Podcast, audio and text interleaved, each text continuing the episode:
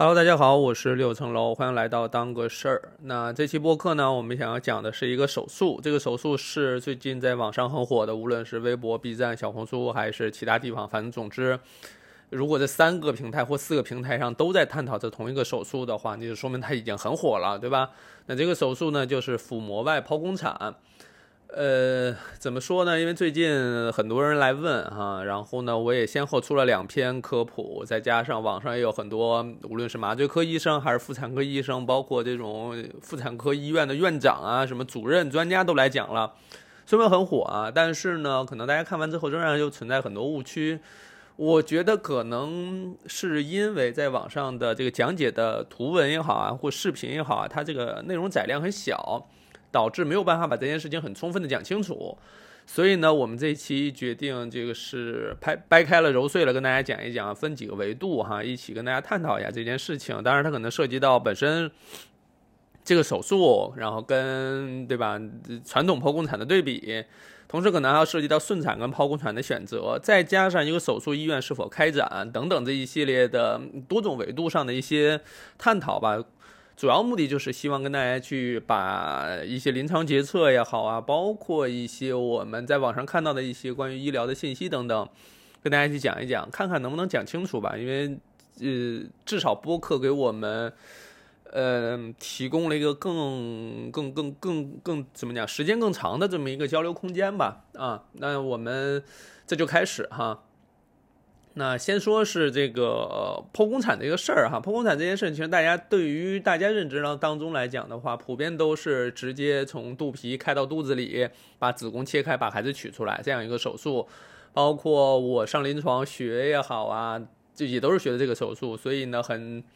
直白的讲，就是腹膜外的剖宫产，我到现在我既没有学过，我也没做过。所以呢。我只是在网上看了一些相关的视频和一些图解，那我当然也去问了一些师姐啊、老师什么的，他们也说，曾经就是年龄比我大一些的，他们可能在临床上曾经有一段时间是做过的，或者说流行过一段时间，大概是在。如果准确的说的话，应该是在九三年、九五年到两千年左右这段时间里，在很多医院开展过一段时间这个手术。但是过了那几年之后，然后大家开始，因为你本身一个手术哈，在临床用了一段时间之后呢，就开始有实验数据，有有有有有有回馈。那我们通过这个回馈会或者说反馈来看的话，就会感知到说这个手术到底值不值得在这更多医院更广泛的去开展。那从数据来判断，我们要不要进一步去做嘛？但实际上，最终的数据就是证明它至少在当时哈，不是一个非常合适的手术，或者说相比较而言，它可能在对于产妇来讲的话，就是权衡利弊之后，感觉还是弊大于利，所以呢，这个手术就没有推广。因为那个时候其实，呃，说是啊，很多顶级的三甲医院也在尝试，但是最终。放弃，包括现在全国范围内能做的医院不多，那我们可能要盯着那种顶级的医院啊，比如说协和呀、三零幺啊、华西呀、中山呀、湘雅呀等等，包括什么红房子呀、上海一妇婴啊，再加上北京妇产啊等等，就是这些。一直走在技术科技前沿的这些医院，到底有没有开展？那他们不开展是什么原因？他们拒绝或者说最后放弃又是什么原因？这个实际上是值得我们去思考的哈。那呃，我们说回这个剖宫产本身，它的这个技术特点哈，原本的这个剖宫产呢，它其实是要切掉切切出七层，就是你要切切切切进去。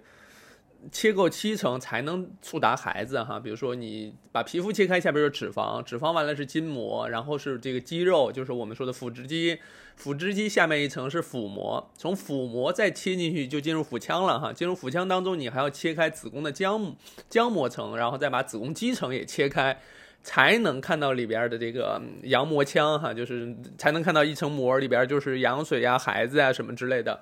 这是这样的一个情况，就是传统的剖宫产，就是说你要切七层，在切的这个七层当中呢，就是意味着什么呢？就是说，当我们切到子宫浆层、浆膜层和肌层的时候，就意味着接下来在把孩子取出来的过程当中，会有少量的羊水啊，或者说血液进入到盆腹腔当中。那这些血液也好啊，或者说羊水本身，它对于腹膜来讲，它属于异物，它就会产生一些刺激。包括这个刺激本身有可能会引起在产后，比如说肚子疼啊、肚子的刺激不舒服啊，再加上有可能会引起粘连这样的情况。当然，这些情况都是在过去可能没有这个抗生素啊，或者没有这个防粘连的这些这些材料的情况下，会有这样的风险。但现在又有抗生素，又有防粘连材料，导致这种情况是大大下降了。就是仅从临床的这种表现来讲的话，大大下降。这是技术本身的革新导致的哈，那这个腹膜外腹膜腹膜外剖宫产它是为什么产生的呢？其实也是它产生的那个年代刚好是抗生素还没有被发明出来。那么抗生素没发明出来的时候，人们肯定是要探索怎么能够增加这个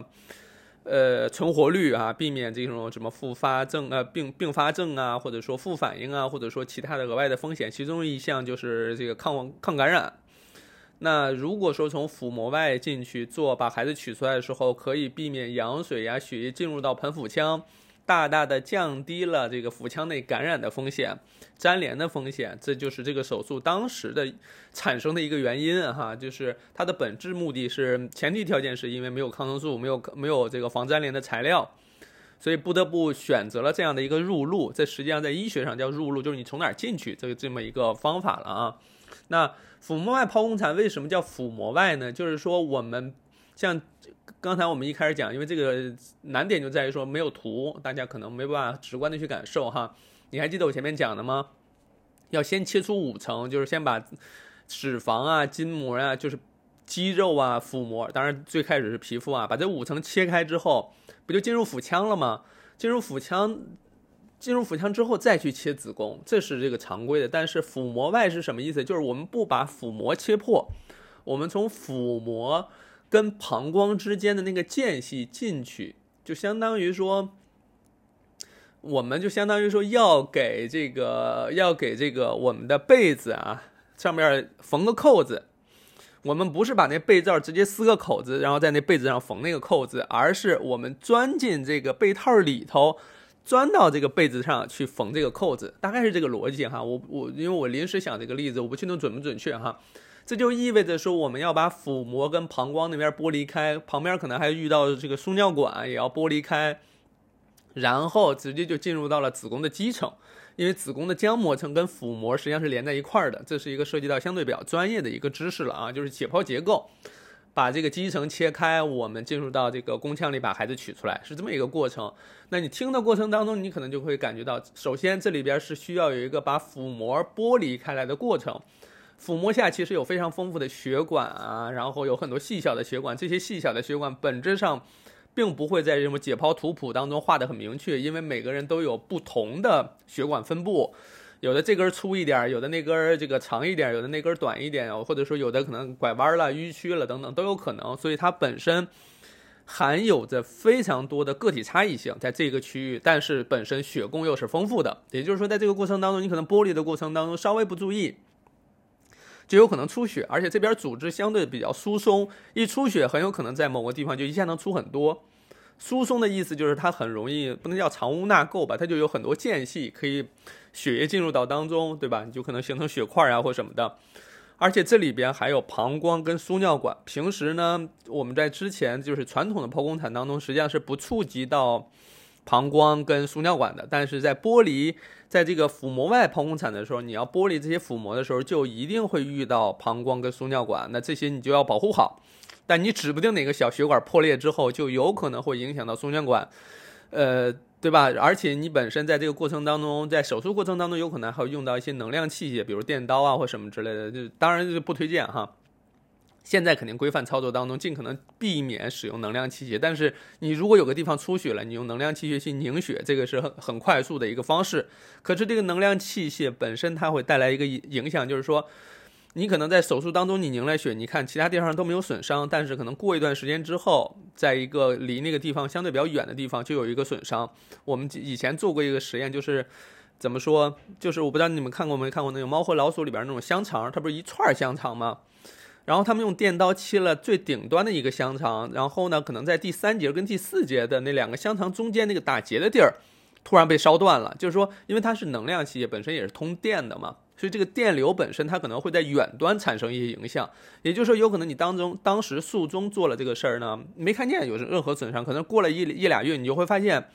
漏尿了。你会发现，比如说这个膀胱跟阴道之间有有有有通道，可能当时造成损伤没看见，但是过了一段时间之后，那个损伤就形成了，变成了什么膀胱阴道瘘，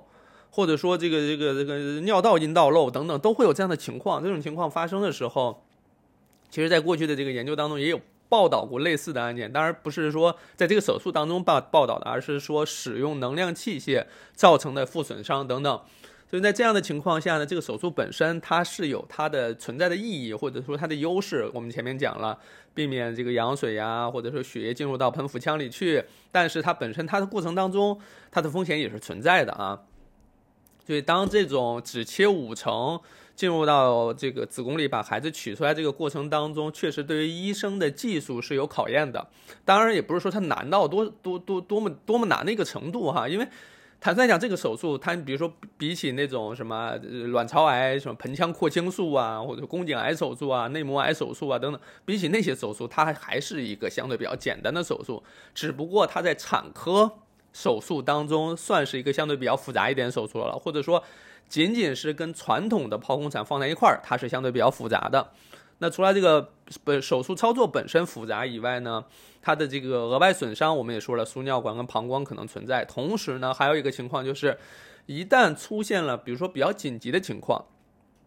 或者说很着急的情况，这个慢慢去剥离这个腹膜这个过程就变得不是那么允许了，因为对吧？这个时候要抢救孩子，或者说有有有危急情况的情况下。你很难确保这个医生可以慢条斯理的、有条不紊的把这个腹膜剥离开，然后保护好血管、保护好膀胱、保护好输尿管，然后把孩子取出来，没有那么样那样的条件了，所以有可能在这种紧急情况下，这种手术就不是一个很好的选择。同时还有一个情况就是，当你出现比如说局部的血管破裂、出血有危急情况的话，这个腹膜外手术本身的操作空间是很有限的。因为我们刚才说了嘛，进入腹，进入到这个叫什么肌肉层下方腹膜内的时候，那个空间实际上是非常狭小的，非常狭窄的一个空间里，你很难进行大动作的抢救。有可能在抢救的过程当中，你不得不重新开腹，进入到腹腔里进行去操作了哈。所以呢，这个就是留给医生的操作空间或者说补救空间是很小的。所以就是最好就不要发生任何意外，没有任何风险。这这个产妇也好啊，孩子也好啊，包括这个盆底盆腔这块儿，这一切问题都没有的情况下做这个手术，其实还好。但是除了这个以外呢，其实还有一些风险，比如说这个手术因为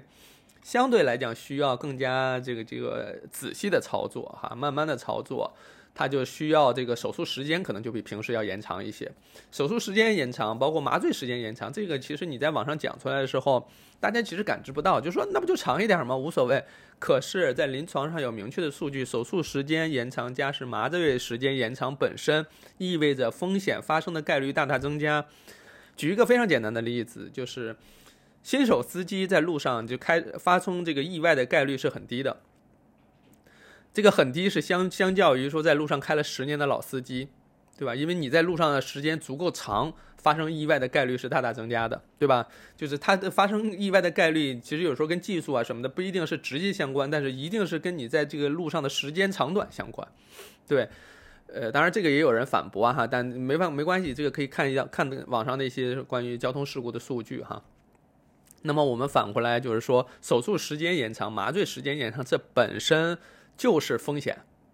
对吧？就是一个可以用一个小时做完的手术，你要做成两个小时，这其实咱别说风险不风险了吧，你这你都得得去给科里去汇报，为什么你在这做了俩小时？这有可能是不是有什么医疗事故？有可能你你是不是在故意拖延这个手术时间？这个给患者造成了多大的风险？所以，当我讲出这个手术时间延长、麻醉时间延长的时候，很多人其实感知不到的，他不知道这个事儿到底有有那么严重，他觉得不就延长一点嘛，对吧？包括我前面讲的说什么膀胱损伤啊，或者说输尿管损伤的时候，大家都会觉得说啊，对吧？那不就是个发生概率嘛，对吧？就就就就没多可怕吧？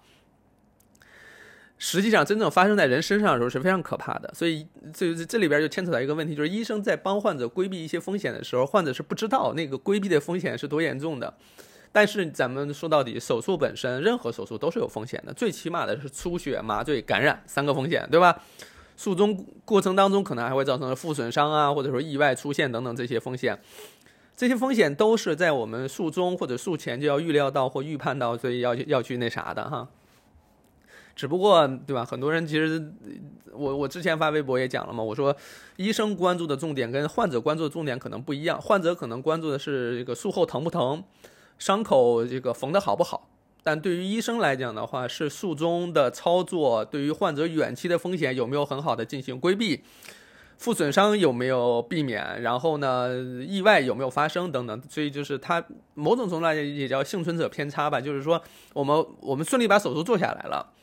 患者患者会觉得说啊，这个手术做得很好，伤口缝得很好，也不疼，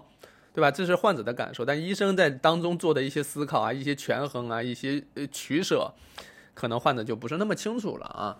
那讲完这两个手术呢？当然，这里边手术可能还涉及到很多问题，比如说近最近这段时间，为什么突然这个手术变得这么火，对吧？因为整个在国内，对也做的也没那么多。然后呢，有些人可能就提到了说去香港做，包括有一些明星也在讲这个，他们当时在香港是做这个手术，或者说不疼啊，或什么之类的。呃，分两个层面讲，第一个就是手任何手术都会疼。疼是一定会疼的，你是手术啊，你在手上扎个刺你都觉得疼，你更更何况一个手术了，对吧？就是疼肯定是疼，你也不能把这个手术做成说成一个无痛的什么的，哪怕是咱们顺产时候的这个无痛分娩技术，也不是一点感觉都没有，它是大幅度的缓解你的疼痛，尤其是分娩的阵痛，对吧？它它它不是说你完全没感觉，完全无痛，不是这个样子的，麻醉师也不会给你们打保票说你没事你打上吧，一点都不疼，不可能的，对吧？麻醉医生那边肯定。会给你讲清楚这个作用原理是什么，或者说它给你的带来的感受变化是什么。它确实缓解大部分疼痛了，但不是说完全都没有。你一个无痛分娩都很难说完全无痛，对吧？你虽然起的这个名字叫这个啊，但手术是不可能做到无痛的，这个我们必须要实话实说。另外呢，就是说疼不疼这件事情。有个很关键的点就在于说，它是麻醉医生来决定的。比如说你在术中的麻醉，再加上你生完孩子术后，你可能给你上了止疼泵，止疼泵现在多少钱？七百多块钱，我不知道，有的地方可能要到一千五、两千、三千的，可能对吧？接待的客户不一样吧，我我我觉得哈。然后呢，这个止疼泵一上了之后呢，你可能就没有那么痛苦，因为啥呢？因为药物在发挥作用啊，对吧？你药物如果上了止疼泵，就还还不行的话。那可能就是本身可能自己身体耐受了，或者说因为其他种种原因。总之呢，就是就止疼泵什么，对于大多数来人来讲的话，还是管用的哈。所以呢，你不疼主要是跟药物相关。那这里边还有一个就是人说说这个腹膜外剖宫产，它有一个特征或者说它的一个优势，就是说生完孩子之后不用压子宫。不用压肚子哈，因为坦率的讲，在病房里，尤其是这个剖宫产术后的产妇，产后压肚子几乎是每一个人的噩梦，对吧？就是他可能整个手术过程，因为他是麻醉状态下，他不知道这个手术有多艰辛、多难、多痛苦，但他一定记得产后压子宫这个事儿、压肚子这个事儿。那我们首先说压肚子这事儿是干嘛的哈？就是你子宫不是开了口嘛，你要缝合，你缝合完了之后呢？是不是子有一那个缝合完的，还有一些血液可能会积累在宫腔里？那压子宫、压肚子本身是希望把子宫里的这个血液呀，或者说这个这个血块呀，都给挤出来，这是第一件事儿。第二件事呢，就是说压子宫本身实际上是是促进子宫收缩的，就是你刺激子宫，让子宫加速收缩。如果有一些细小的出血点什么，通过肌肉的收缩，就可能把那个出血点就压的闭合了。那闭合之后出血就减少了嘛？你如果说你子宫在产后一直是软趴趴的，不能够，呃，这叫什么？不能够收缩到原有的样子，或者是不能够收缩到一个我们期待的样子的话，那我们可能就要上药物了，比如说新母配呀，或者什么之类，要打药让它收缩。收缩对于产后的子宫是非常关键的。如果它不收缩，有很多断裂面啊，伤口那边会持续不断出血。持续不断出血，用药物不行，然后用这个这个水囊压迫不行，再加填塞也不行的话，可能就要把子宫切掉了。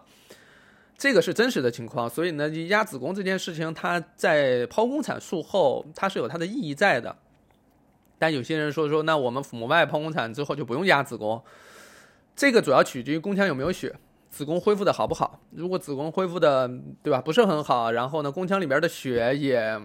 没有排得很干净的话，你让它怎么排呢？你可能还是得需要有压迫呀，把它排出来。这个是避避免不了，因为你要促进这件事情发生嘛。这主要是取决于子宫的状态。只不过传统的剖宫产呢，你可能在压子宫或压肚子的情况下，因为本身有一些羊水血液在盆腹腔里，并没有清理的很干净的情况下，你在压肚子或动这个肚子的时候。那些在盆腹腔里的羊水啊、血液什么的，有可能会再次刺激到腹膜，对这个疼痛还是会存在的。只不过在我们传统的剖宫产这个这个手术过程当中，我们其实医生也好啊，或者说医护之间都是在努力避免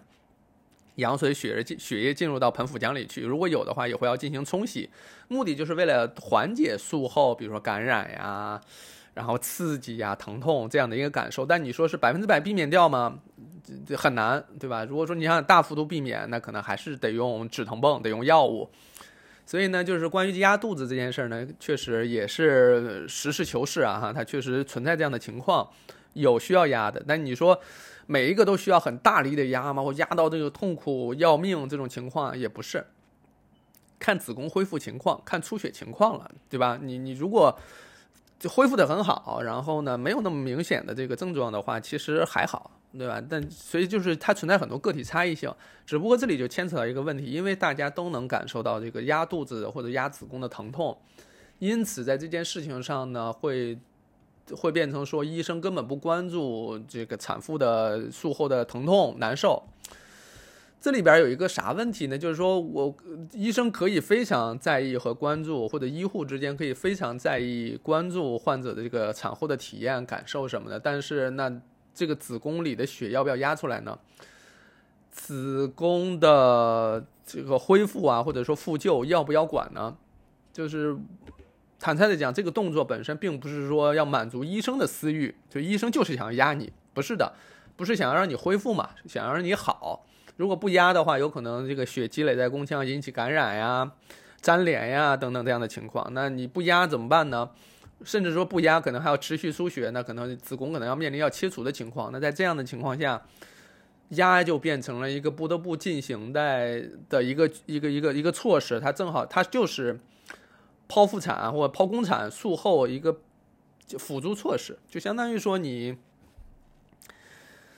你你你你买手机对吧？你可能得配个配件儿你才能使用，跟他买手机你要买个壳儿一样，这是一个配套的，所以这是一个相对来讲配套操作。所以你把这个这样事情归结为是医生不关心产妇的痛苦，根本不 care 产妇的死活什么之类的这件事儿吧，我也不是说替医生开脱，或者说帮着医生说话哈，因为生孩子这件事情呢，是每一位患者或者说产妇跟家人共同做出的选择，对吧？那。剖宫产这件事情呢，是因为符合了手术指征，所以做的剖宫产。那医生只是完成他的工作使命，他希望患者，呃，产妇跟孩子都健康、都平安，然后术后的损伤尽可能小，恢复尽可能快，然后痛苦尽可能少，远期伤害也尽可能少，不要影响他未来的生活质量等等。他有综合的这样考量，最终是希望达到这样的一个结果了哈。只不过确实，医生跟患者之间存在一个天然的信息差，就是医生的努力，呃，患者看不见。然后呢，这个患者在意的事情呢，医生又好像不那么在意，或者说不那么关心，对吧？所以这就有很容易造成一种矛盾。嗯，这里边当然也还有很多人就会说了说。呃，我前面也讲了，说这个手术就是腹膜外剖宫产呢，很多人会说是医生水平不行哈，甚至可能还会进行国内国外的对比，说什么澳大利亚、美国那边都是广泛的腹膜外剖宫产，但其实呢，我们对吧，也有一些同学啊、老师，其实就在这些国家也说不是啊，并不是主流的都在做都在做这个手术啊，因为没道理啊，你。无论是美国人、澳大利亚人，还是欧洲的什么人，都是人嘛，他们都知道如何权衡利弊啊，怎样做可能对产妇是 OK 的，对吧？就是，嗯，当然你说有没有医院开展？有啊，私立的医院或怎么着，咱们就以香港为例吧。香港不是国外啊，呃，以大家可能有可能近几年去香港的可能多一点，然后呢，就是，嗯，去香港那边的，他们可能第一是。网上也讲嘛，就是你到底怀到几个月才允许你你你你去香港，对，如果超过几个月，你去香港是不是不行？对吧？这个大家能查到资料。那有可能你就是你要想在香港去做这个手术的话，你可能要提前很长一段时间就要到那儿，这个成本就不说了哈。那到到那儿呢，你还要确保你整个在直到你确认要要就要做手术的那一天之前，没有任何意外情况，没有任何特殊情况，没有任何紧急的情况，没有任何。影响进行这个手术的一些因素的话，你才可能做到。所以这个过程当中，首先花钱就不说了，耽误时间也不说，但这个过程当中还充满了各种不确定性，对吧？但只是最近这段时间，我看很多人都提到了要去那边做什么的。嗯，当然有有些老师会说来说，你这不排除人家这就是背后的商业推手在在推这件事儿哈。老六你也没必要非要执着的跟着这跟这件事儿较劲。我个人倒不是较劲了，但只不过随着这个事情的演进的话，已经变成了说国内医生水平不行，就做不了这个手术，所以说国外的医医医疗水平行或怎么着。嗯，我我我怎么讲，在这儿可能要跟大家讲一个非常底层的一个逻辑，就是医疗水平行不行这件事情有一个非常前置的条件，就是病例的数量。坦诚的讲。这其他领域不好说，但是在剖宫产数量上，咱们国家这个数量那就摆在那儿的，对吧？人口也摆在那儿，你能看得见这个剖宫产数量哈。呃，包括有很多，比如说河南还是哪里，就是有一个那种食管癌的这种这种这种专科医院，非常非常厉害。包括大家可能举例子去什么重庆啊、四川那边什么肛肠医院，非常非常厉害。为啥呢？因为那儿患者多呀，你患者足够多的时候，医生的技术水平那就是得到对吧质的飞跃，因为量已经到了，对吧？所以呢，关于剖宫产这件事情，在国内其实数量已经足够庞大了。然后呢，各种尝试的方法、改进的或优化的方法，其实都试过，最终可能大家回归到现在这样的一个剖宫产的术式上，这是怎么讲？横向对比了很多手术方式，横向这个考虑了很多方式之后，才最终做出来的这样的一个选择，那就是我们所谓的现在大家说的传统剖宫产哈。当然，它你说它是完美的吗？当然不完美啊。这要是真完美的话，大家也没必要说要跟腹膜外去对比了。大家可能还在较这个劲哈，说这个医生不关心或什么的，他他还是有一些弊端了，只不过。嗯，对于这个一些紧急情况，对于一些比如顺产剖啊，对于一些临时的胎心不好啊，或者说一些紧急情况下需要这个紧急剖宫产呀，或者甚至床旁剖宫产的时候，确实要选择一个又高效又安全的方式去进行，可能会好一些。尤其是咱们国家各个地方的医疗水平就参差不齐。所以呢，就应该以选择一个就是最大公约数的手术。这个手术就是一个大家可能培训一段时间，很快就能上手的。然后呢，上手之后呢，医生跟患者承担的风险都足够小的，才能往下推进。如果说你这个手术需要患者的患呃医生的培培养周期更长，在手术过程当中这个操作的更加精细，手术时间变得更长，麻醉时间变得更长，这在很多地方甚至可能都实现不了。所以呢，这个就变成了一个在全国范围内，最终变成了一个传统剖宫产作为主流的手术了啊。只不过这边可能就产生了一些其他的问题了啊。包括这两个手术，我们现在对比到这儿，就涉及到说，有人在网上说啊，这个医院哈，它有一些指标，就是说你你你有有必须要顺产，呃，不管你死活，就是你必须得顺产。然后你要是顺产那个。医院都有指标，你必须按照这个指标完成，顺产率是多少多少，不然你这医院就是要受罚等等。那你怎么才能剖宫产呢？就是你必须让你先顺，然后呢顺的过程当中不行，胎心不好，或者说情况不行，才要做顺产剖、顺转剖的时候，才要去做剖宫产。这个时候的剖宫产呢，就就是呃合理的了，这就就是可以的了，就是没问题的了，等等。其实这是大家对于医疗当中的一些指标的一个解读哈，当然也可以理解。其实医院里对于一些指标啊，或者说一些规范的讲解，实际上并不是面向大众的，所以大家其实不太了解医院的指标。你说医院有没有顺产的指标呢？也有，但这个指标是说是必须得完成，不完成就不行吗？其实也不是，因为以前我在科里给科里做过几次。就是这个年终的这种给医院的汇报哈，里边当然有这个顺产率啊、剖宫产率啊，进行了多少手术啊，包括当然也有什么平均住院日啊等等这些，都会有这些。那里边有一个很关键的一点，就是说，并不是说那有那个就是顺产率这件事情就必须要去朝着那个顺产率去，因为有时候你我们不能选择什么患者来来医院，明白我的意思吧？就是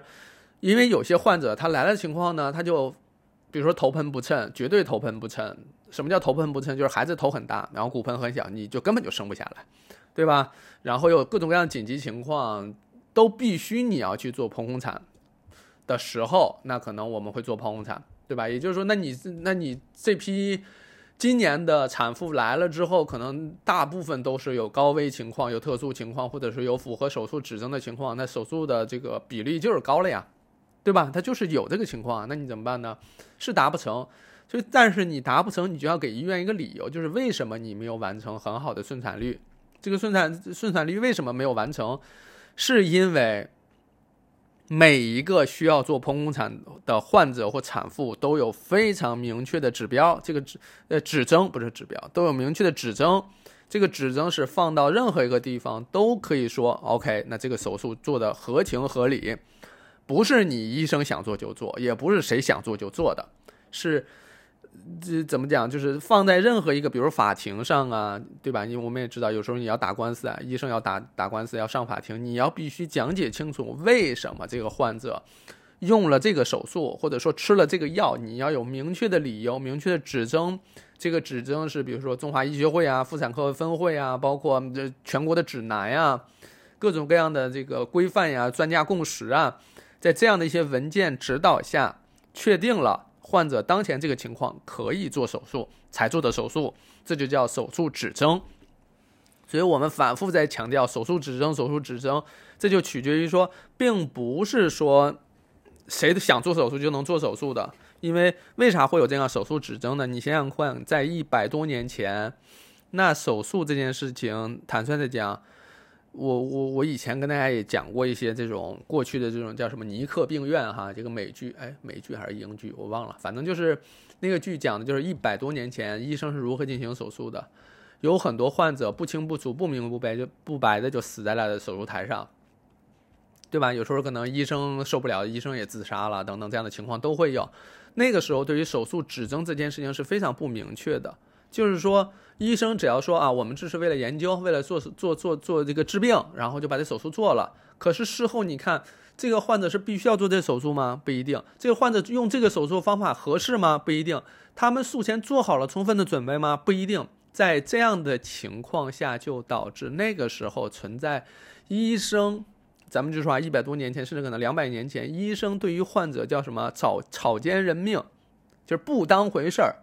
说是为了这个什么医学事业的发展，包括我们妇产科之父啊，就是，哎，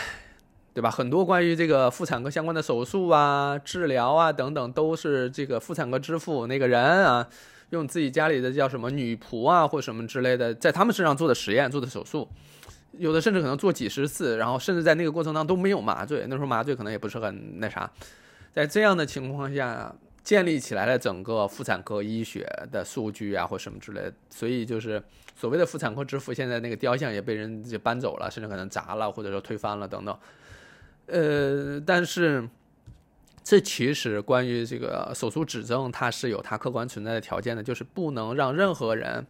通过主观意愿或者说个人意愿去进行手术。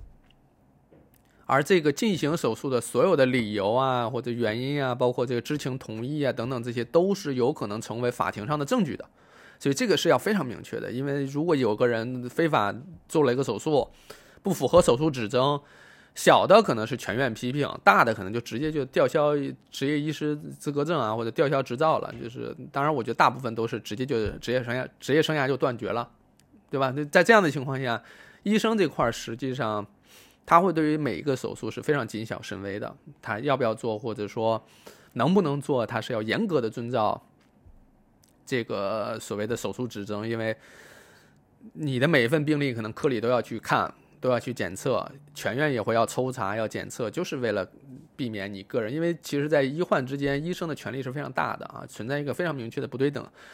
的情况，所以一个医生跟你说你就必须要做这个手术的时候，患者怎么反驳？他哪知道这个事儿要不要做呢？可是真做了之后呢，其他的专家一看这个手术根本就不合理、不合规，也不符合手术指征的情况下，那你说患者已经做完了，他找谁去说理呀？所以这个事儿就需要一个共同的监督、共同的一个坚守的一个准绳才能做。这也是很多人会说啊，医生拼命让我去顺产，就是不给我剖宫产，他是不是没有人性？因为在这个医生看来，目前的情况要去做剖宫产这件事情的话，不符合手术指征，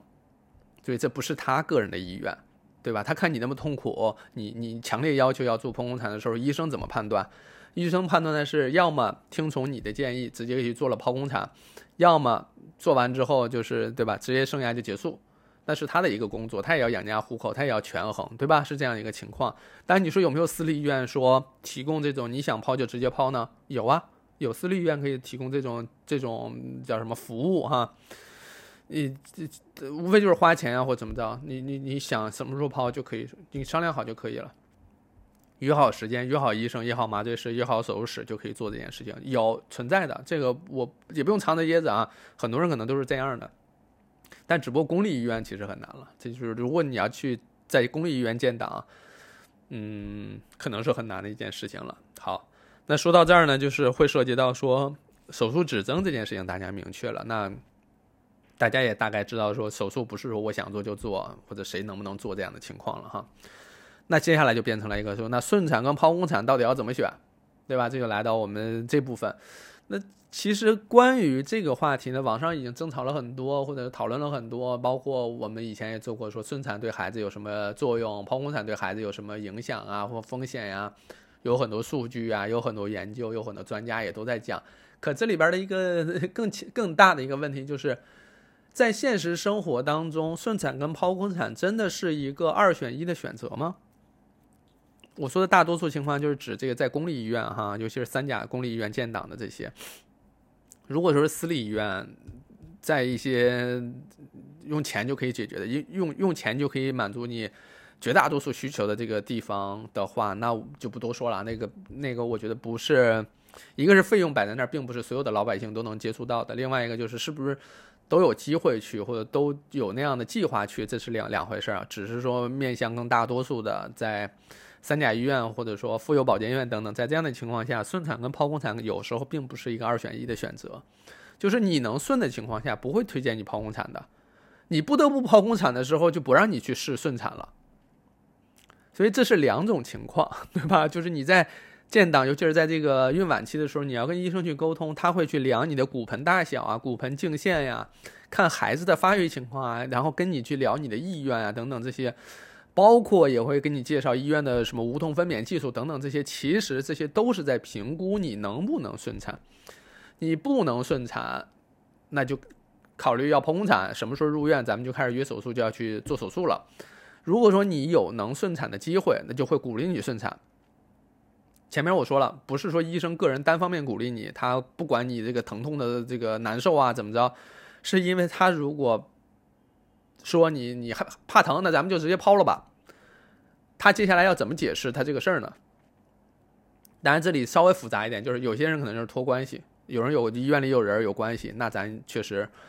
呃，这期播客当中咱们主要是不探讨那些特权哈。你要涉及到特权，那我就没法讲了，对吧？你有特权有关系，那我真没法说。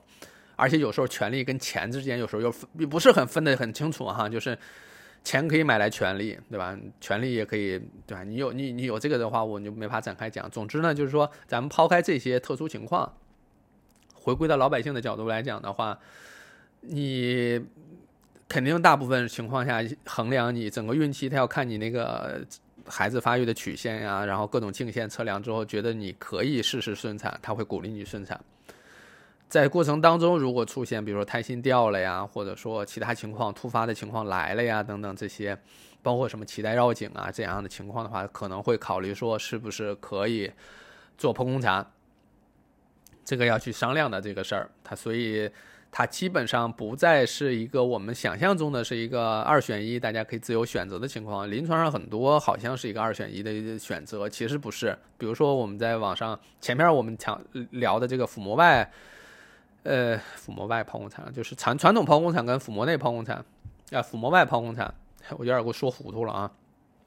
这两个其实也不是二选一，因为你对吧？你你你你你又没法做对照实验，你只能选一个手术把孩子取出来，你不能选这个又选那个，或者我们俩对比对比看看，不可能啊！因为人体啊，这是人啊，在人的身上做做手术，一定是有医疗目的的，不是为了做实验，对吧？所以不可能的。所以那你说，有人会说顺产好还是剖宫产好？实际上。选择你在当下情况下适合的分娩方式才是好的。你有可能你你你在网上看了很多顺产很好的信息啊，顺产对孩子这儿好，然后菌群的交换呀、挤压呀，什么对于孩子出生之后抗压能力啊等等，这样讲了很多，它多好多好。OK，可是那个时候呢，或者说你直接测量的时候是头盆不称，或者是孩子胎胎心突然掉了，你前面做的所有的计划都来不及去做选择了，因为要紧急做剖宫产了。对吧？所以孩子的好坏，或者说将来的怎么样的发展，能能不能上清华北大，可能跟当初的顺产跟剖宫产关系不大，可能跟后期的这个教育啊什么的，或者环境啊等等相关，或者说影响更大一些，对吧？这些情况，所以呢，你不要把孩子的未来的发展情况或等等一系列都孤注一掷到了这个分娩方式的选择上，它没有那么关键。如果真的有那么关键的话，早就有数据出现了。你比如说，剖宫产跟顺产，呃，这个二幺幺九八五的这个升学概率存在明显差异，是吧？那肯定这，对吧？因为这么多年我们都能看出来数据啊，但没有啊，对吧？不存在这种情况，就没有人去做这样的研究。呃，当然可能有人做了研究，发现这个并没有什么对比的意义，或者是并没有统计学意义，就算了哈。当然，我有可能有啊，但我没有找过这样的研究。我觉得可能，当然有机会可以再去找找看了哈。只不过就是在顺产跟剖宫产的选择上，大家会觉得说好像是选择，但其实不是，就是或者是大多数时候不是。那还有一种情况是在这两者之间有一种说你剖也行，我也能这个在法庭上哈，或者说在专家来看我这个病例，如果出现意外的情况，有人会来看的时候。我也说得过去，但是有些理由吧，就是稍微有一点点勉强。就像这个头，就是我们说的头盆不称哈，就是这个骨盆呢，它也不是非常小，脑袋呢也不是非常大。你说是吧？它可以试试看，但是它你说它不是吧？它某个某个角度上，它确实也生不下来，在因为在生孩子过程当中还有这个旋转，它可能旋转到某个角度它会卡，会或者说过不来。那你使使劲，有可能过来。但是呢，你这万一使不上那个劲儿呢，那不就生不下来了吗？比如说这个子宫收缩乏力了，或什么之类，那遇上这种情况怎么办呢？有可能得剖，所以它介入介介于一个这个模棱两可之间的情况下，这个是最难做抉择，对吧？可能得商量。那这个这个抉择当中呢，其实大多数医院或医生就会选择说，那我们先试着生一生，对吧？有我相信很多产妇，如果听众当中有的话，生过孩子，医生会说。两不同的情况，有的说医生跟会跟你说，这个情况咱们要紧急剖宫产了，好做准备，然后你让家属到这个产房门口，然后要签手术同意书等等这些，要要沟通。这种情况就是不是跟你商量，他就是要这么做了，因为孩子的活很重要，你活下来很重要，对吧？这个时候就是没没有没有没有选择，可是这个时候开始跟你讲说，哎，咱们要不要试试先生？试一试这个事儿，就意味着说，其实这个时候陷入到这个你试着生也行，不试也行。那临床上确实有这个情况，可能你觉得有点难。比如说孩子稍微大一点，他不是说巨大儿，但是他可能他可能你三千九百克，他距离这个巨大孩只差一百克。那你说他大不大呢？他也大。可在这个过程当中，你让他生下来呢，他就有点困难。好，那你试试吧，因为他没有到一个巨大儿的情况，对吧？试试看，就相当一部分在试的过程当中，确实就生下来了，对吧？这也是为什么医生有动力或者说有这样的正反馈，让产妇去试一试呢？就是因为相当一部分是能生下来的，那只有一部分可能会说在中间出现什么其他情况，然后顺转剖了，有这样的情况。所以呢，在这种介于这两者之间的话，医生会建议你先试试看，如果不行，如果不行，如果不行，这四个字才是手术指责。明白我的意思吧？顺转剖的也有，也得有手术指证，不是说你试的是你喊疼说那咱抛了吧？不是的，这样也不行，对吧？就是你得在顺产的过程当中发生了一些不剖宫产不行的那些症状或那些指征，才能够转为剖宫产，也不是说想转就能转的。因为即使是咱不先先不说完不完成医院的那些指标啊，仅仅是有可能遭受投诉或上法庭这件事情，就是医生的一头上一个紧箍咒一样，他就会去衡量自己的每一个临床决策，所以这就涉及到这个问题了。我们前面讲都好像是有选择，但其实并不是真的有选择。再往下深说，就是说医院选择开展什么手术，不开展什么手术这个事儿。其实呢，是有很多年来的一个探讨。我举个例子哈，包括也有同学 不是叫同学读者在举例子说，那腹腔镜手术在刚刚问世的时候或者上临床的时候，它的优势唯一一点啊，就是伤口小，体表的伤口小，对吧？然后但是呢，手术复杂度增加了，手术费用增加了，手术难度增加了等等这些情况下，那为什么现在慢慢推广起来了呢？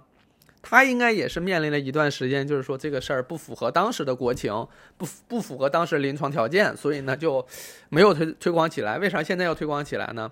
首先，这个腹腔镜这个手术本身，它随着时间的推移来讲的话，它跟常规的开腹手术，首先在里边手术操作的这个叫什么创面上，其实差别不大，就相当于说肚子上的伤口小了一些，但里边的实际操作没差别。啊，这个跟剖宫产传统剖宫产跟这个腹膜外剖宫产，呃，腹膜内剖宫产其实是不一样的，就是它可能手术入路都变了啊，但是这个腹腔镜入路是没有什么太大变化，里边操作上呢也没有太大的变化，只不过，即使到了现在，有了机器人手术，有了 3D 手术，还是有一些手术。可能适合开腹，有些适合可能这个腹腔镜啊，或者说这个三 D 这个手术或机器人手术，还是有这样的不同的情况。就相当于说，呃，这两种手术适应的疾病进行了一个划分，但这个手术本身它也是通过了很长时间的这个呃叫什么呃这个适应哈。因为我上临床的时候。正好是已经基本上都在推广腹腔镜手术了，所以我们一上临床就可以进行腹腔镜，无论是模拟器还是实际手术，都可以进行腹腔镜操作了。那对于患者来讲，确实不知道你肚子里边怎么操作的。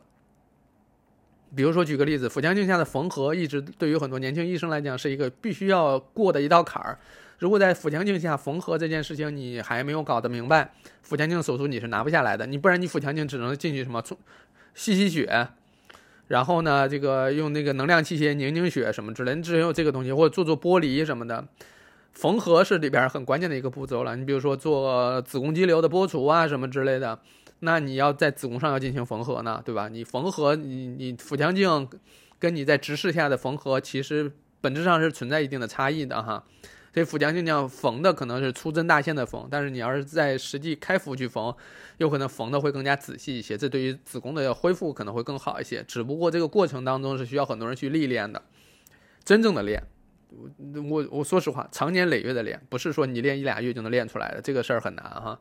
而且这个缝合本身，你要去在各种角度下、各种位置下都能进行缝合，而且要缝缝得很准。其中一个很关键点就是，当你那个，因为医生用的是弯针哈，当你的针下去的时候，你要非常明确，这针下去没有扎到血管，没有扎到神经，没有牵扯到肌肉啊什么乱七八糟这样的组织。为啥呢？因为你手你可以摸到那下边是啥，但是腹腔镜下你其实那个感觉相当于又隔了一层。非常有经验的医生可能一摸一一拿那个钳子去碰一碰那儿就知道那下边是什么东西，但没有经验的情况下，有可能你直接一针下去就就把血管挑破了。这种情况是存在的啊，就是大出血，然后呢，这个血直接就漫着那镜头就上来了，你就不得不进开腹啊，紧急手术什么的，存在这样的情况。因为手术它对吧，在这个过程当中，它确实是 OK。那你说腹腔镜一开始的手术是不是手术时间变长了呢？麻醉是不是变长了呢？是，风险是不是增加了？是，呃，但它的那个优势明显不明显？也明显。那明显的就是什么？肚子上的伤口小啊，对吧？那这不跟那个。腹膜外剖宫产很类似嘛的这种情况哈，这是一个我们去辩证去看待，就是说可能在两千年左右这个手术被放下是有一定原因的，可是到现在这个情况下，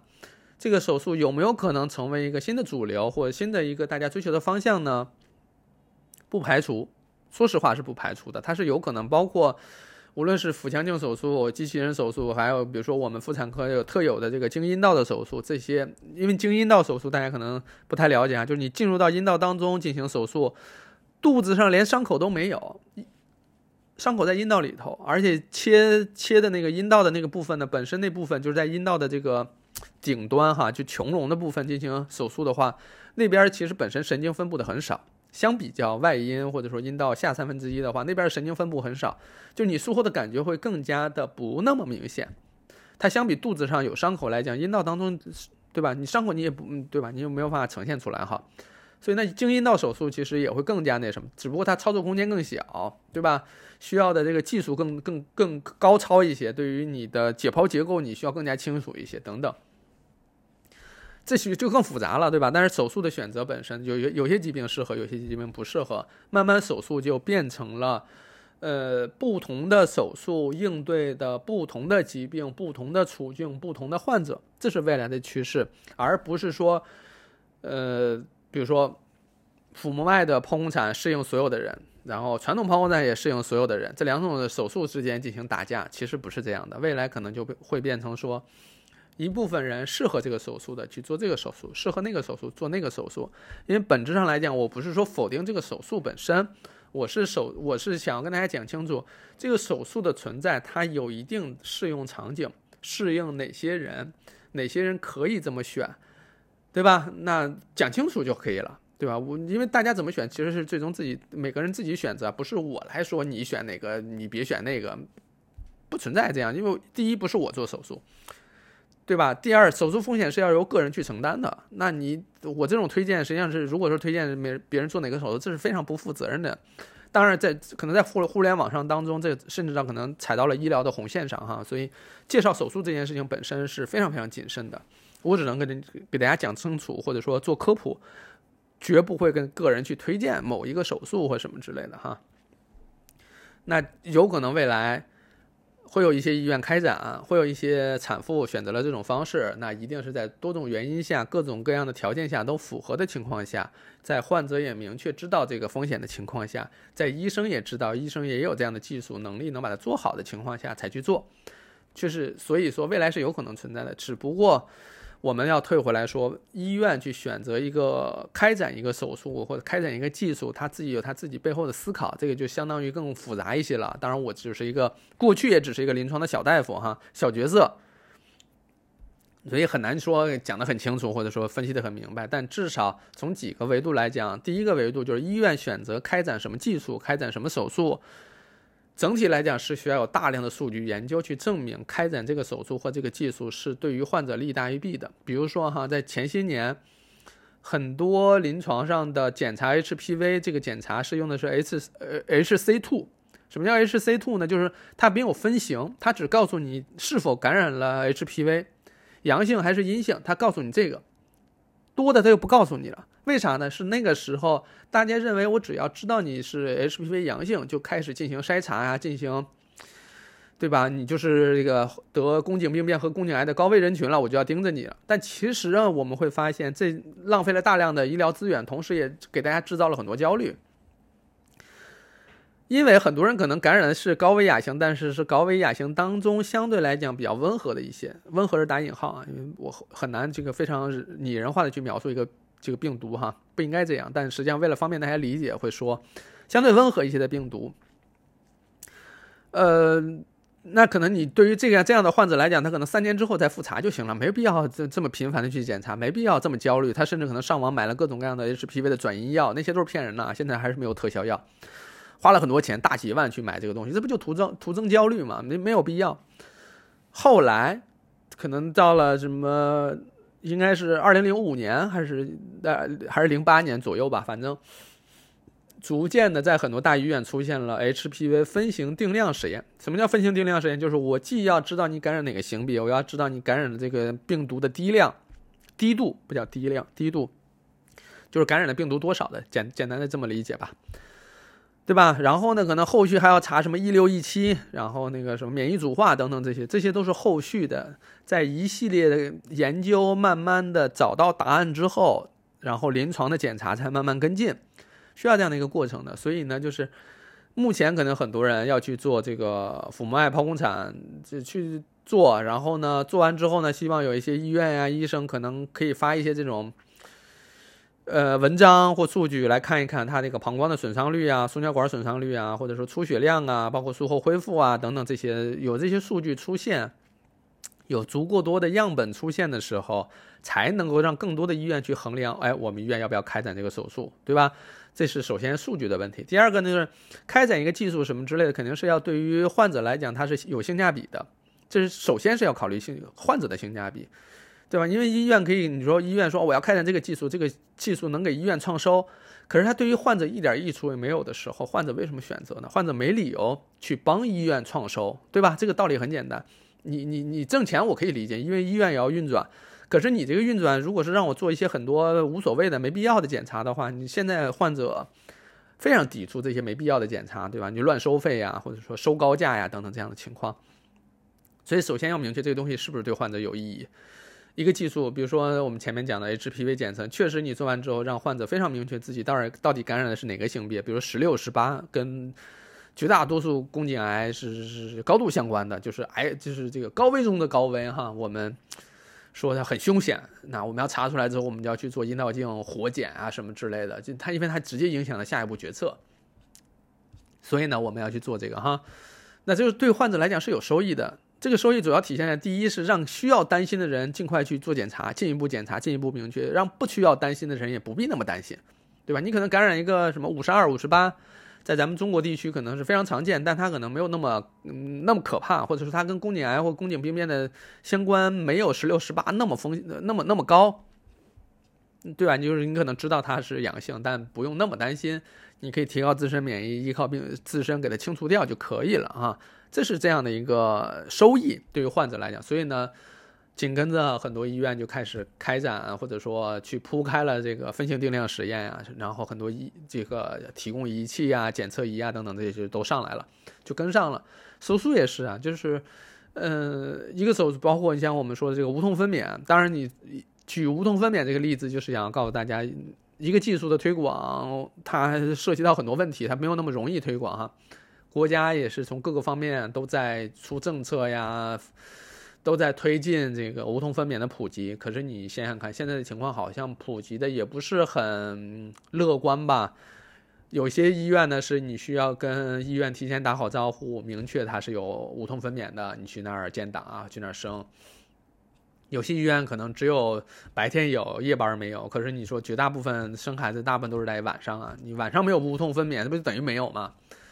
当然还会涉及到说医生跟麻醉医生之间的沟通，然后打上无痛分娩之后，是不是有足够的助产士或者护士去跟着患者？因为打完无痛之后，有一些他可能在走路过程当中会摔倒哦。打完无痛之后是可以下地的啊，这个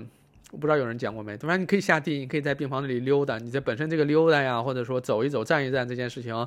也是让这个胎头或者说胎先露部分可以刺激到子宫，刺激到宫颈，促进它这个开口、开宫口。所以这个也是有这样的情况。那那你可能站的过程当中打了无痛，有可能会会摔倒，所以呢就需要每一个产妇打上无痛的产妇需要跟着一个护士，对吧？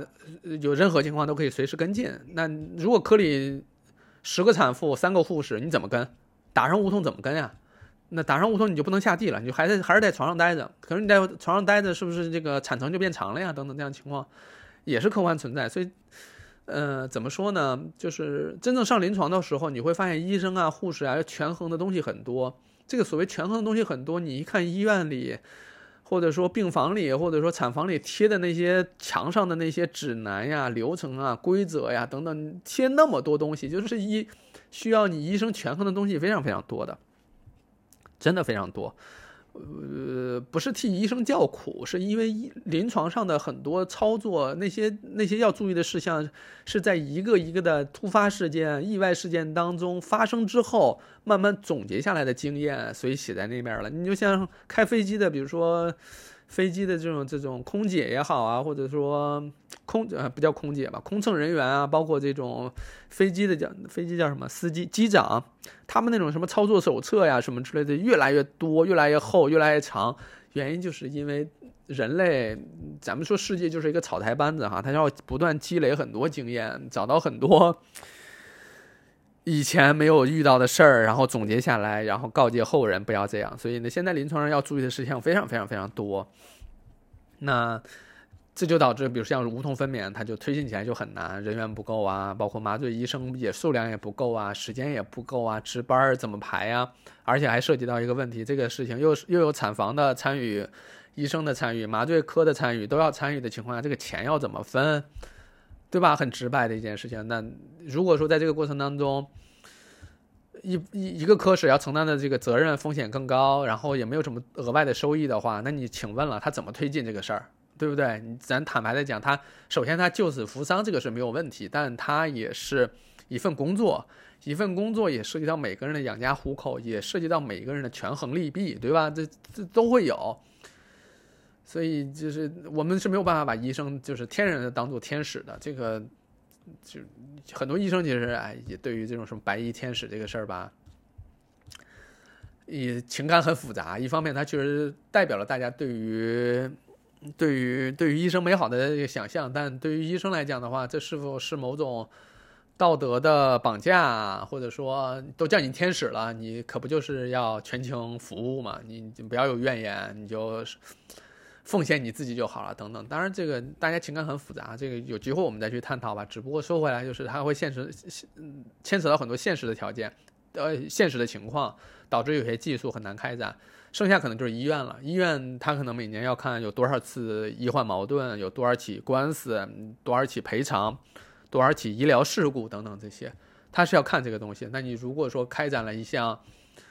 呃，风险较高的手术的话，医院不得不面临更多的医患矛盾，或者说面临更多的这种叫什么医疗事故风险，医院怎么选？医院自己是权衡的，对吧？你。所以，真正到临床上来讲的话，你要开展一个手术，介绍一个手术，这很难很难很难，这个没那么容易。所以我也说说医院要开展什么手术或使用什么手术这个事儿，他有他自己一套非常严格的权衡的呃方式和办法，他没有那么简单，他也没那么容易。他绝对不是说网上我们谁说两句推动推动就能推动的啊！至少我我没有到，我也不是所谓妄自菲薄哈，就是它确实没那么容易，它就是一个很复杂的事儿。你我你像我的小大夫，我甚至都不一定能讲明白医院的高层领导他对于一个手术的开展，他到底是怎么理解的，他怎么决策的？因为医院不是只有妇产科哈，还有很多科室。要开展的新的手术、新的技术多的多多了去了，对吧？嗯，他要照顾的东西也很多哈，所以这个里边怎么说？现实情况是这样了。当然，你说未来是不是有可能有一些新的技术？嗯怎么说？就是你有很多新的技术、新的进展、新的手术术式，都是为了患者更好哈，为了让患者更更更那啥。你比如说做胃镜、肠镜。以前的很痛苦，现在变成胶囊，胶囊也越做越小，体外还能控制等等，这些不就是一个不断去进步吗？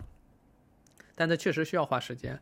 需要花，需要有足够多的研究数据，需要医院要进行这个叫什么患者收益跟成本、医院收益跟成本的这一系列的评估，最后其实就是一道数学题。坦率的讲，数据下的一些数学题去计算才有可能实现。那你比如说回归到前面这个手术，为什么腹膜外剖宫产很多医院，尤其是私立医院去开展呢？这里边牵扯到近些年吧，这很多私立医院它其实你你说它要多多高难高精尖的技术吧，也不是，但它就是要主打一个这个我有你没有，就是。呃，举我不举现在这个例子啊，因为举现在这些例子，有可能第一有可能影响人挣钱，另外一个他是不是有人家会说是不是有含沙射影啊什么之类的，哪怕我没有指名道姓去讲啊。呃，前些年可能大家都知道流行过一段时间这个这个叫水中分娩，对吧？你可能也看过水中分娩这个事儿，说某某某私立医院这个可以提供水中分娩啊等等这样的情况，然后呢，大家觉得啊水中分娩是国外的。都是包括大家看美剧啊、英剧啊，什么都有水中分娩这个情况。它是先先进的代表，它是优秀的代表，它是这个文明的代表等等。嗯，很多私立医院就去开展这个嘛。公立医院基本上不会做这个东西，因为它它其实它有它天然的条件哈，就是首先。水中分娩是需要有就病房的空间是足够大的，你你得放下那浴缸啊。现在很多三甲医院，北京的三甲医院吧，我们以这这边为主，这边用相对比较熟悉一点。那病房小的，你别说放一浴缸，你连淋浴你都放不下，你还放浴缸，你还水中分娩，够呛吧？首先地儿就不够。第二个呢，就是说水中分娩至少要两到三个助产士去协助。水中分娩这件事情，你不是说你把产妇放那儿你自己生吧？不 不不是的，绝对不是那样的，对吧？你你水中分娩需要助产士在，需要护士在，一个产妇配俩仨护士，你觉得哪个三甲医院能能实现？实现不了，就忙不过来，一个人一个护士管仨产妇差不多，对吧？不可能仨仨仨护士管一个产妇，这不太可能。所以首先人，然后就是人员不够，另外一个呢就是费用的问题。你想想看。公立医院收费这件事情，几乎是全全国上下都盯着。你怎么可能？你这个水中分娩这事儿，你打算收多少钱呀？对吧？你你收了，可能你可能开展这个东西入不敷出，怎么弄？怎么开展？所以呢，就只有个别医院，比如说国际部啊，或者说高端诊疗部啊，或者说私立医院呀，才有机会去开展。第一，空间大；第二，你收费那个费用你你可以要上去；第三是人员是充足的。在这样的情况下，所以这就是又变成了给一部分人提供的医疗服务。你想选择可以选择，但你如果说硬硬要把它说成它是先进的，怎么说？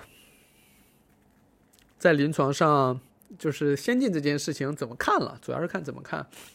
有些人会认为说欧美都开展就一定是先进的，呃，也不一定。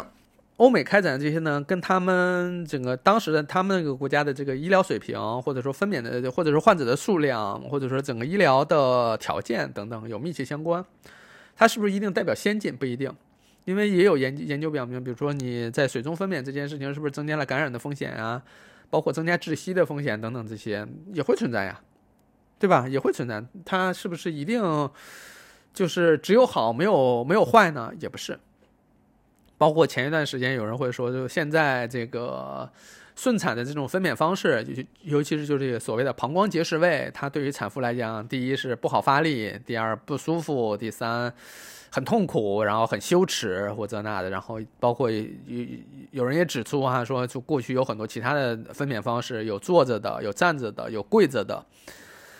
有有有呃还有什么？还有趴着的，还有水中分娩的，还有蹲着，有有蹲的，有有半蹲，有有有全蹲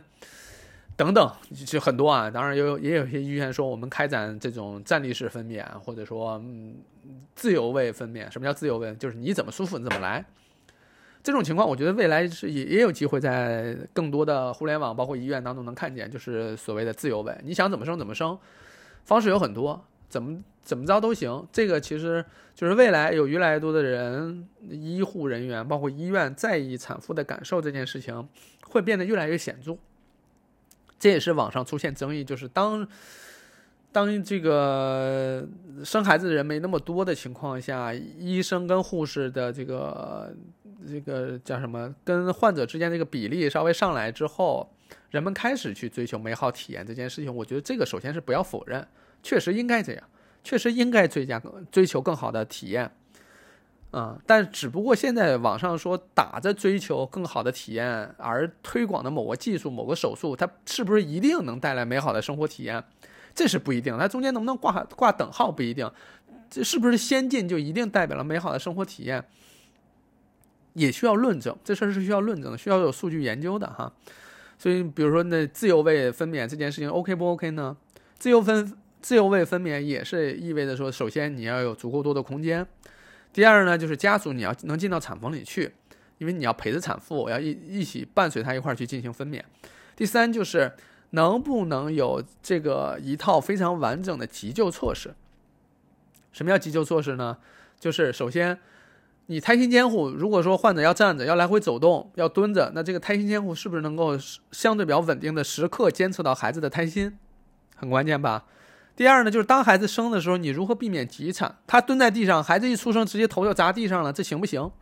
这个风险能不能承担？那比如说助产士要去时刻检查开宫口的情况，他怎么检查？如果你蹲着分娩的话，是不是助产士得得趴在地上去看？这怎么查？是个问题吧？等等的一系列情况都会客观存在，你得去想象这件事情要怎么去真正的发生，而且参与这件事情的每一个环节的每一个人都能得到正向反馈，这个技术才能开展。只有一方受益，没有其他人都是要要承担更大的风险、更大的问题的时候，这个东西是开展不起来的。所以，就是当大家参与到，无论是你临床呢，还是说实际上就是生活当中的，就是咱们工作当中的那种社会大生产活动，你就会发现，你只是整个业务当中的一环，处在整个业务流程当中的每一环都要能获益，无论是哪方面的意义吧，哈，不不局限于这个物质上的这个奖励，哈。你只要每只要有一环在这件事情是受损的，而这个受损这件事情是无论短期看受损还是远期看都是受损的情况下，这个事儿它就没法落地。流程当中有一环是是它是存在风险的，对吧？所以你可能很多人可能参与过这种社会生产活动，他就能明白，一定要让每一方都获益的情况下，这个事儿才能落地，否则是落不了地的。对吧？我这车轱辘话讲了很多遍，其实也是希望大家能明白这个事儿哈。当然，我也不知道我讲的清楚不清楚，因为很多人可能奔着前面那手术来的，说网上风很大都要去或什么之类的。这不是第一次啊，也也不是最后一次。呃，过去有过很多，未来也会有。我我之前讲说，有很多人在网上看了这个切除子宫的手术之后，非常心动。啊，我要我要我要切子宫啊！这个月经很痛苦，每次来月经都很难受，给我带来很多麻烦，还痛经，痛不欲痛不欲生，度秒如年，很痛苦。然后看了网上说介绍这个切除子宫的手术之后，说哇，好极了，我要切子宫，医生我能不能切子宫？能怎么回答呢？对吧？因为我我其实怎么说，在网上我我完全不去不去科普，不去讲这件事也没有问题，因为你比如说有这样动了这样心思的人。他真到临床去之后，医生肯定就拦住他了，为啥呢？医生不是说评价这位患者他没有手术指征的情况下就要切除子宫，他的这个选择，医生完全可以不评价这件事儿。医生只需要评估，我如果给这个患者做了这样的手术之后，我怎么办？医生自己就可以判断说，哟，患者想要强烈要求要把子宫切掉，但是从我的角度来讲的话，这个手术不符合手术指征，如果做了这个手术，有可能断送我的职业生涯，那我不做。完全可以跟患者讲说，OK，你不是想做这个手术吗？但我技术很有限，我能力很一般，我都做不了这个手术。要不你问问其他医生吧，对吧？他也不会正面跟患者去进行这这个，其实有可能都不是患者啊，他也他不会正面冲突，他只是说我不行，我做不了，我没有办法做这个手术，对吧？你要不找其他人，对吧？那你说，因为医生在这一评估说，哟，做这个手术，我职业生涯就断送了，我肯定做不了啊。类似这样的情况很多，还有人在网上看了说，哎，有子宫内膜电切术。什么叫子宫内膜电切术呢？就是说，子宫内膜不是每次来月经都是内膜的增生啊，或者剥脱这个过程吗？然后就引起痛经啊、难受什么的。那我能不能把子宫内膜切掉？对吧？有些人想到说，子宫切不了，那我把子宫内膜切掉总可以吧？子宫内膜电切术就是这个手术，它通常是治疗，比如说。多发息肉啊，然后月经过多呀，导致贫血呀、失血性休克呀等等一系列这种明确指征的疾病的时候才会用到。你不能单纯因为这个手术疼，呃，不是单纯因为月经你讨厌月经或者说痛经这个事儿，你就想把这个做掉。你当然你可以这么想哈，但你真到临床的时候，医生也不会做。医生一评估这个手术不符合手术指征，做不了。现实情况是这样，可是反过来，患者就会说：“那医生，你到底有没有人性？你到底是不是救死扶伤？你是不是来站在患者这一端的？”当然是，但问题是，这两个手术虽然可以解决月经带来的痛苦、痛经、难受等等，但是也不是说这两个就是唯一的方法了，一定还有伤害更小、损害更小的方法可以缓解的痛苦。大家讨厌的是月经带来的那些糟糕的体验跟难受，那咱们是不是可以解决这些难受呢？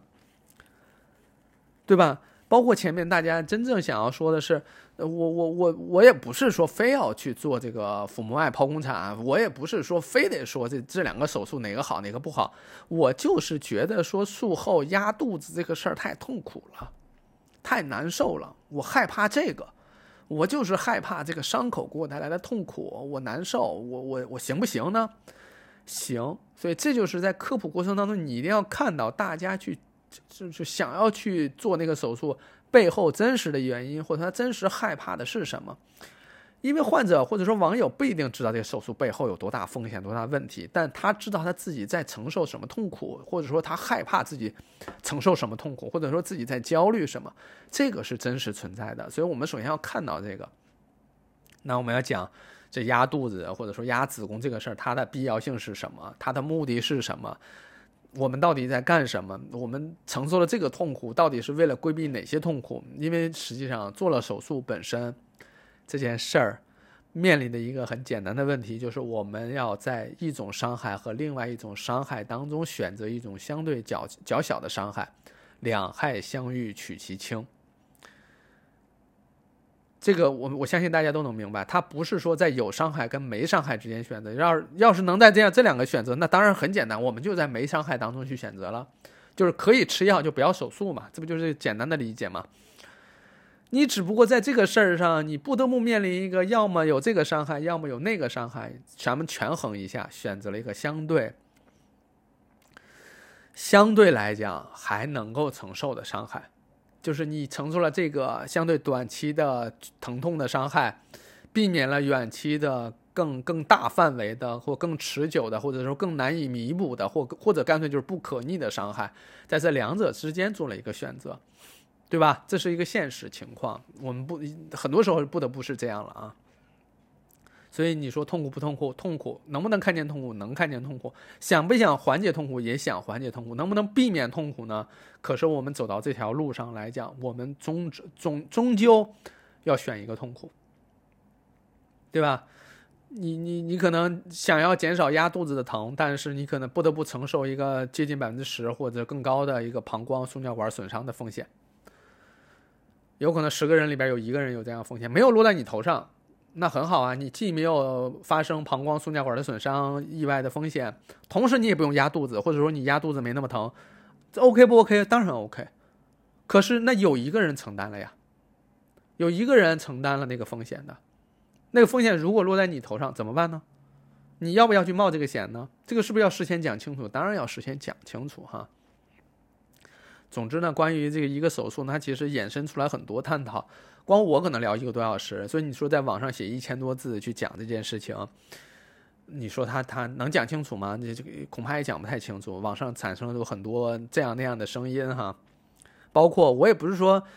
呃，非得说大家不要盲目跟风，或者说网上风很大的手术，大家不要盲目。这提前似乎在提前暗指大家是盲目的。我觉得大家不盲目，大家都是非常。真实的、理性的，在在在选择自己要什么，不要什么。只不过在选择的时候，我给大家提供更多的信息，让大家去参考。有可能你在你获得那些信息下，你选择了说 A 对自己是好的，B 对自己是糟糕的。可是当你把这个信息了解的更充分的时候，你会发现说哦，A 好像也不是我原本看的那么好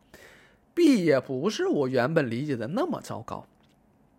对吧？甚至可能在这件事上，哦。听了老六讲完之后，还有 C 选项的，对吧？你就就你会发现说，哦，豁然开朗，呃，豁然开朗，豁然开朗，或者说你的思路打开了，或者说你选择变多了。总就是总之呢，其实我做科普也好，或者做播客也好，其实就是想要给大家讲清楚两两件事儿。第一，在自在明确自己想要什么的时候，也明确自己不想要什么。对吧？这是一个非常清楚。第二就是，能够有更多的选择呈现在大家面前，一定是好事情，一定是好事情。但是当选择太多的时候，你又拿不准的时候，这又变成了一件糟糕的事情。就是选择，你有一百个选择的时候，一百个选择的时候，就相当于没选择。你只有两三个选择的时候，你又充分的了解了各种各样的利弊，那么这时候对于你做选择来讲是 OK 的。你可以非常明确，在自己做选择的时候，想要什么和不想要什么，是可以选清楚的。总之，关于这期呢，我们有一个手术哈，这个讲进来讲了这么多，希望对大家有所帮助。当然，我有有可能在 so note 当中把那个手术的这个两个图放在这儿供大家参考哈，能不能理解？嗯，我我我我猜应该好理解，但是如果还是没有理解很清楚的话，没关系，评论区还可以再继续讨论。总之呢，关于这个手术我们就讲到这里，供大家参考。如果大家未来还会有类似的处境的话，我们还可以一起再去探讨。只不过我希望能够就帮助到大家吧。当然，这期里边一定还有很多疏漏，还有很多不成熟或者说不严谨的地方啊，没有问题。还是那句话，发播客不用额外花钱，对吧？我们还可以再讲。嗯，这里边也涉及到前两天在听那个这个这个这个纵横四海当中讲到说，有当然也不是他不是只有在这里听到哈，其他地方也都讲过，叫做知识的诅咒，就是你可能很清楚这个东西，但是你在讲的过程当中，你根本不知道别人是怎么理解这个事儿，你也不知道大家到底困惑的是什么，大家真正关心的是什么。我吭哧吭哧讲一个多小时。但大家可能自己内心里那些问题、抓心挠肝的那些问题，我还是没有讲到。那你还是可以提出来，我们下期再讲。就是告诉我的欠缺，指出我的问题，这本身能帮助我做出更好的内容，我也非常感激大家。总之，我们一切都服务于能把事情做得更好啊，能帮助到更多人就足够了，好吧？那这期就到这里，感谢大家的收看啊，收看收听，我是六层楼，我爱这个世界，我们下期再见，拜拜。